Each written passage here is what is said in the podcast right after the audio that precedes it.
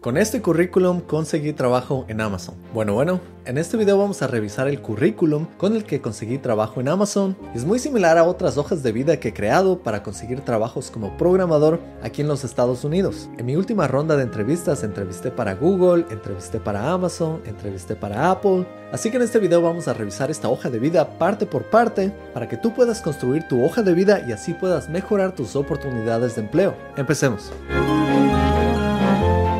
Hola, soy ingeniero de software en Seattle, programador X, y te invito a suscribirte a este canal si es que no estás suscrito todavía, que comparto mucha información sobre programación y tu carrera en la ingeniería de software. Y antes de empezar, me gustaría agradecer al auspiciante de este video, Cyro. Cyro es un creador de sitios web y lo que me parece genial de Cyro es que no solo es una plataforma para crear sitios web sin tener conocimientos de programación o diseño web, también te puede ayudar si tú eres un desarrollador web y quieres lanzar proyectos increíbles que tienen plazos de tiempo realmente ajustados. Y te hablaré más de Cyro al final del video. Ahora sí, a lo que venimos. Antes de empezar a crear tu hoja de vida, o CV, o resume, o antecedentes profesionales, o historial laboral, como quiera que quieras llamar a esa hoja que incluye tu experiencia y que vas a enviar para aplicar a diferentes trabajos, esta hoja que envías no es una biografía de tu vida. El propósito de esta hoja es encontrar trabajo y para eso esta hoja tiene que tener todos los detalles que realmente va a impresionar a tu contratador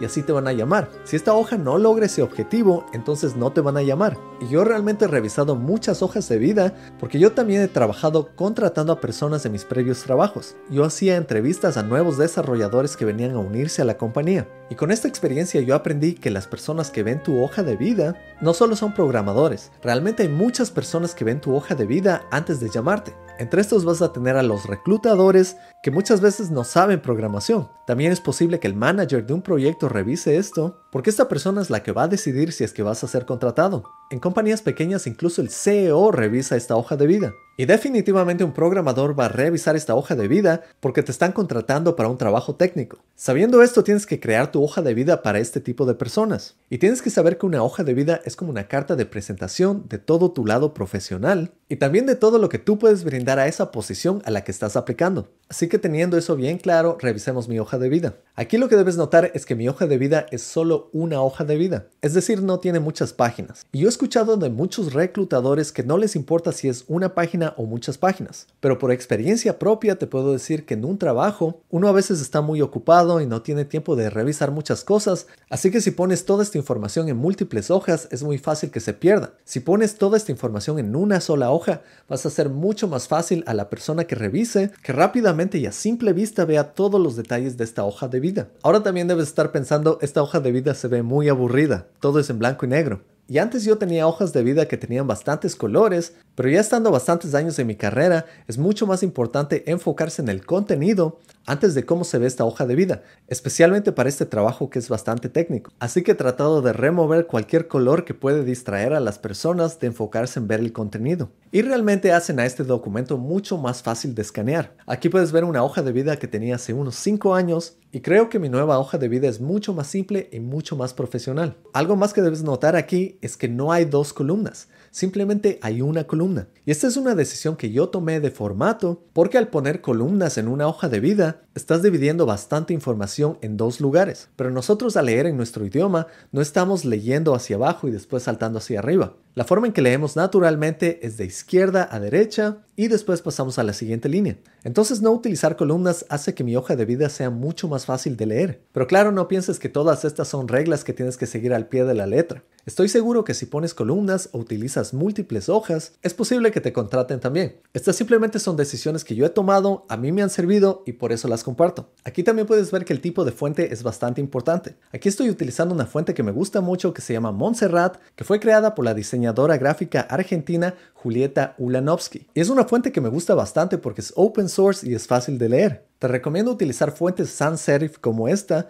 o tal vez fuentes monospace que son bien fáciles de leer. Evita utilizar fuentes que se vean muy cómicas o cursivas para asegurarte que el contenido se transmita claramente. Algo más que debes notar aquí es que no tengo ninguna foto y eso es para evitar cualquier tipo de discriminación visual. Adicionalmente a esto puedes evitar incluir información que pueda traer discriminación. Esto puede incluir tu edad, si tienes hijos, cuál es tu inclinación sexual, Ya cuando te llamen a la entrevista puedes compartir un poco más de información, pero antes de eso es mejor tal vez no compartir tanto un lado personal. Ahora sí veamos cada una de estas partes. Aquí puedes ver que la primera línea es mi presentación. Este es mi nombre y es la parte más grande porque tienen que saber a quién están contratando. Esta es tu carta de presentación. Inmediatamente después de eso incluyo información de contacto, incluyo mi dirección para que sepan que vivo cerca del trabajo al que estoy aplicando, incluyo mi número de teléfono, mi email y aquí también incluyo mi portafolio para que puedan ver todos los proyectos en los que he trabajado. La siguiente sección que tengo es una sección de experiencia en general. Esto no tienes que incluirlo en tu hoja de vida, pero yo lo incluí por muchas razones. Quería que mi entrevistador sepa todas las áreas de trabajo en las que estoy interesado, cada una de las tecnologías en las que me especializo, por ejemplo, en esta línea tengo HTML, CSS, JavaScript, React, y esas son exactamente las tecnologías que enseño en Academia X. Y con eso te invito a estudiar conmigo en academia-x.com. Aquí aprenderás todo lo que necesitas saber sobre desarrollo web, incluyendo la creación de páginas web, aplicaciones en el área frontend y el área full stack. Y como ves aquí en negrilla, estas tecnologías van a estar muy claras para la persona que está viendo la hoja de vida. Y no solo son fáciles de leer, estas son también palabras claves o keywords. Esto es muy importante, al menos aquí en los Estados Unidos, porque hay trabajos en los que se recibe cientos de hojas de vida y muchas veces las compañías tienen sistemas automatizados que revisan cada uno de estos keywords y automáticamente filtran cientos de hojas de vida que no encajan con la posición. Por eso también tienes que asegurarte que tu hoja de vida sea hecha exclusivamente para el trabajo al que aplicas. Yo antes tenía hojas de vida genéricas que enviaba bastantes trabajos, pero eso no incrementa tus posibilidades. Si quieres incrementar tus posibilidades,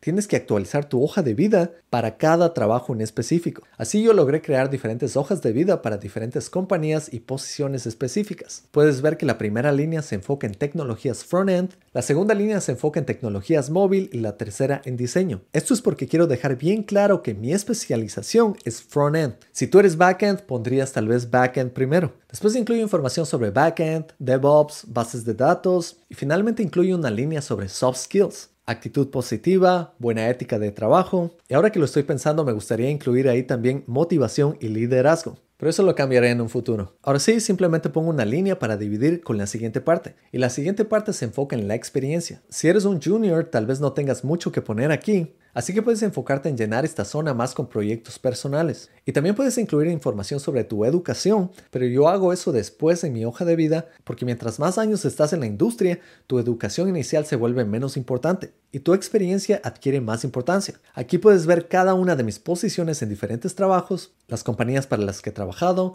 el lugar donde he trabajado y también la fecha. De esta manera la persona que vea mi hoja de vida va a saber exactamente cada detalle solo con una línea. Y si desean saber más pueden leer los detalles de cada una de estas experiencias. Y los detalles de cada una de estas experiencias, realmente podría escribir bastantes hojas de todo lo que he hecho en cada uno de mis trabajos, pero la idea de esta hoja de vida es reducir todo a lo mínimo. Por eso tengo unas líneas solo con lo más importante que hice en cada trabajo. Y por supuesto también incluyo las tecnologías que utilicé en ese trabajo. También debes notar que las dos primeras experiencias son para la misma compañía. Y la razón por la que separo esto en dos experiencias es porque quiero demostrar que en ese trabajo yo tuve un crecimiento. En un momento fui full stack engineer y después me ascendieron a ser senior full stack engineer. Entonces eso también demuestra que yo soy una persona que puedo crecer en mi siguiente trabajo. Es decir, no me quedo estancado. También debes notar que cada una de las compañías en las que he trabajado no solo tienen el nombre de la compañía, tienen el nombre de la compañía como se estableció de forma legítima. Por ejemplo, cuando trabajé en un proyecto para Google,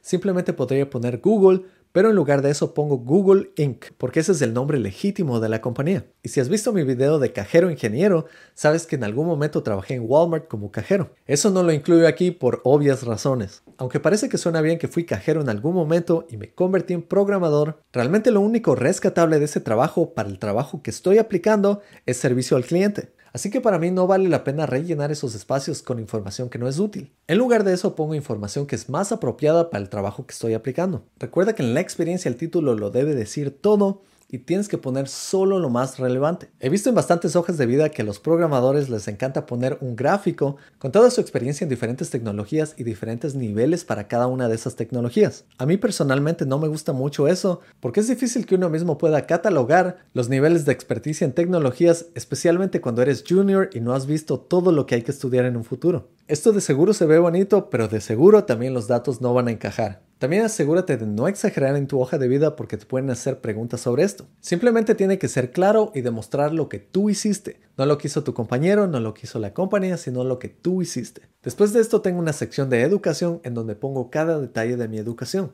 Y de igual manera las pongo en orden de acuerdo al trabajo al que estoy aplicando. Para Amazon obviamente puse mis dos certificaciones de Amazon inicialmente. Después puse que tengo más de 100 certificaciones en diferentes cursos que he tomado en línea. Sí, por algunos años me pasé tomando al menos un curso por semana. Sin esos cursos no me sentiría muy bien llamándome programador X. Y como te dije al inicio de este video, no quiero irme sin invitarte a visitar a nuestro auspiciante Cyro. Cyro no solo te puede ayudar a crear sitios web de forma rápida e intuitiva, también te permite publicar tiendas online profesionales y tienen potentes herramientas de e-commerce. Cyro tiene precios realmente buenos, se carga bastante rápido, es fácil de usar, es compatible con SEO, cuenta con soporte 24/7 sin bots y te da 30 días de garantía de devolución del dinero. Usa la oferta por tiempo limitado de Cyro utilizando el cupón Programador X y obtén hasta un 77% de descuento más un dominio personalizado y 3 meses gratis con cualquier plan anual. Finalmente tengo una sección de proyectos en donde incluyo que he creado más de 100 álbumes utilizando automatización y en algún momento voy a sacar un video acerca de ese tema. También he logrado automatizar videos a partir de música y los logré subir muchísimos a YouTube en otra cuenta de YouTube que ya no la tengo. Y finalmente incluyo mi experiencia en YouTube enseñando código. Esto es porque apliqué este trabajo a mediados del año pasado, cuando mi canal estaba creciendo y estaba alrededor de 30 mil suscriptores. Claro que para el siguiente trabajo tendré que actualizarlo y de seguro también voy a poner ahí el trabajo que he hecho en YouTube y en Academia X, porque todo eso tiene relación con mentoría, liderazgo, programación y también hablar en público. Estoy seguro que todo lo que hago me va a seguir ayudando positivamente en mi trabajo en un futuro. Por supuesto, revisa bien los errores ortográficos y si estás entregando esta hoja de vida digitalmente, asegúrate de enviarla en PDF. No lo envíes ni en Excel ni en Google Docs, porque esos no son los formatos estándares para enviar este tipo de información. PDF es lo mejor para esto y enviar otro formato puede enviar malas señales de que no tienes conocimiento de qué formato es el apropiado. También a algunas personas les gusta incluir sus hobbies, esto puede ser útil para tener algo más de qué conversar cuando llegas a la entrevista, pero también puede ser irrelevante para el trabajo. Con el tiempo adquirirás más experiencia para tu hoja de vida y tendrás que simplificar más cada una de estas experiencias. Por ejemplo, en mi siguiente trabajo tal vez solo ponga unas 5 líneas sobre Amazon y en unos 10 años tal vez solo tenga una línea que diga ingeniero ex Amazon. Y espero que esto te ayude para crear tu hoja de vida para aplicar a trabajos y encontrar las mejores oportunidades. Si te gustó este video no te olvides de darle un like, de suscribirte y activar las notificaciones, que eso me permite seguir sacando videos de este tipo. También no te olvides de contarles a tus colegas sobre este canal. Gracias por estar aquí y nos vemos en la próxima. Chao.